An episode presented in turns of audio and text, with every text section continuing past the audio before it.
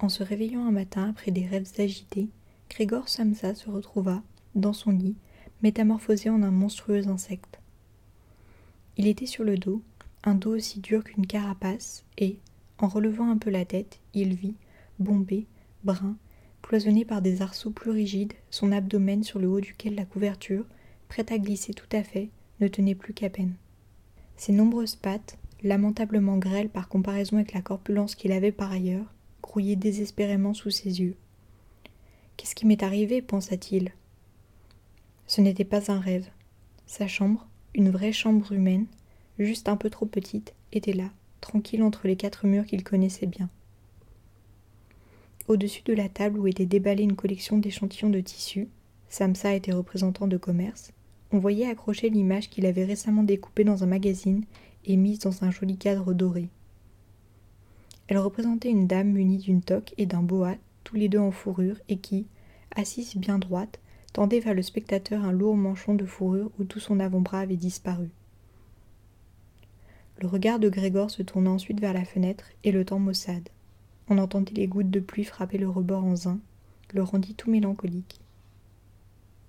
Et si je redormais un peu et oubliais toutes ces sottises se dit-il. Mais c'était absolument irréalisable, car il avait l'habitude de dormir sur le côté droit, et dans l'état où il était à présent, il était incapable de se mettre dans cette position. Quelque énergie qu'il mit à se jeter sur le côté droit, il tanguait et retombait à chaque fois sur le dos. Il dut bien essayer cent fois, fermant les yeux pour ne pas s'imposer le spectacle de ses pattes en train de gigoter, et il ne renonça que lorsqu'il commença à sentir sur le flanc une petite douleur sourde qu'il n'avait jamais éprouvée. Ah mon Dieu, songea-t-il, quel métier fatigant j'ai choisi. Jour après jour en tournée. Les affaires vous énervent bien plus qu'un siège même de la firme. Et par-dessus le marché, je dois subir le tracas des déplacements, le souci des correspondances ferroviaires, les repas irréguliers et mauvais, et des contacts humains qui changent sans cesse, ne durent jamais, ne deviennent jamais cordiaux. Que le diable emporte tout cela. Il sentit une légère démangeaison au sommet de son abdomen, se traîna lentement sur le dos en se rapprochant du montant du lit afin de pouvoir mieux redresser la tête, trouva l'endroit qui le démangeait et qui était tout couvert de petits points blancs dont il ne sut que penser. Il voulut palper l'endroit avec une patte, mais il la retira aussitôt, car à ce contact il fut tout parcouru de frissons glacés. Il glissa et reprit sa position antérieure. À force de se lever tôt, pensa-t-il, on devient complètement stupide. L'être humain a besoin de son sommeil. D'autres représentants vivent comme des femmes de harem. Quand par exemple, moi je rentre à l'hôtel dans le courant de la matinée pour transcrire les commandes que j'ai obtenues, ces messieurs n'en sont encore qu'à prendre leur petit déjeuner. Je devrais essayer ça avec mon patron. Je serai viré immédiatement. Qui sait du reste si ce n'est pas une très bonne chose pour moi? Si je ne me retenais pas à cause de mes parents, il y a longtemps que j'aurais donné ma démission. Je me serais présenté devant le patron et je lui aurais dit ma façon de penser du fond du cœur. De quoi le faire tomber de son comptoir. Il faut dire que ce ne sont pas des manières, de s'asseoir sur le comptoir et de parler de là-haut à l'employé, qui de plus est obligé d'approcher tout près, parce que le patron est sourd. Enfin, je n'ai pas encore abandonné tout espoir. Une fois que j'aurai réuni l'argent nécessaire pour rembourser la dette de mes parents envers lui, j'estime que cela prendra encore de cinq à six ans, je ferai absolument la chose. Alors je trancherai dans le vif. Mais enfin, pour le moment, il faut que je me lève, car mon train part à cinq heures. Et il regarda vers la pendule réveil dont on entendait le tic-tac sur la commode. Dieu du ciel, pensa-t-il. Il était six heures et demie, et les aiguilles avançaient tranquillement. Il était même la demi passée. On avait déjà sur moi un quart. Est-ce que le réveil n'aurait pas sonné? On voyait depuis le lit qu'il était bien réglé sur quatre heures, et sûrement qu'il avait sonné. Oui, mais était-ce possible de ne pas entendre cette sonnerie à faire trembler les meubles et de continuer tranquillement à dormir?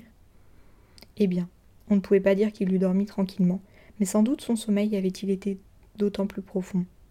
Seulement à présent, que fallait-il faire? Le train suivant était à sept heures. Pour l'attraper, il aurait fallu se presser de façon insensée, et la collection n'était pas remballée, et lui-même était loin de se sentir particulièrement frais et dispos. Et même s'il attrapait le train, cela ne lui éviterait pas de se faire passer un savon par le patron, car le commis l'aurait attendu au départ du train de cinq heures et aurait depuis longtemps prévenu de son absence. C'était une créature du patron, sans aucune dignité ni intelligence.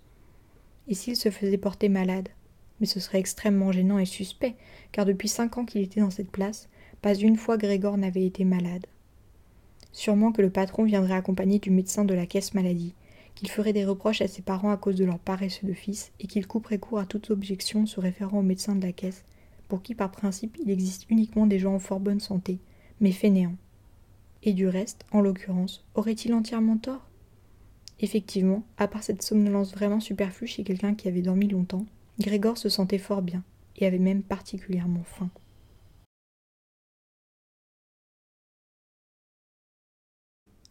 Bonjour, je m'appelle Léna et je viens de lire les premières pages de La Métamorphose de Franz Kafka. Comme vous avez pu l'entendre, dès le tout début du roman, on apprend que le personnage principal, Grégor Samsa, s'est transformé en insecte au cours de la nuit.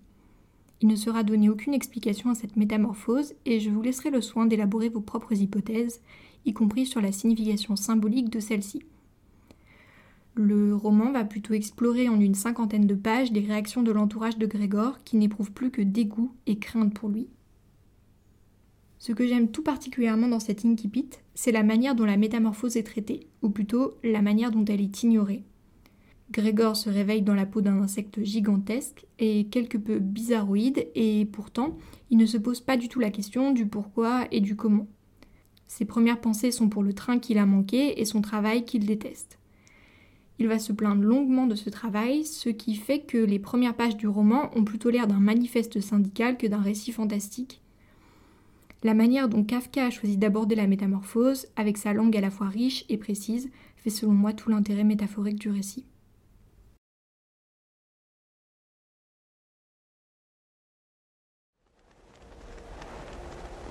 La semaine prochaine, dans Vendredi ou les livres fantastiques, nous nous laisserons aller à une mélancolie dont seuls les cœurs brisés sont capables.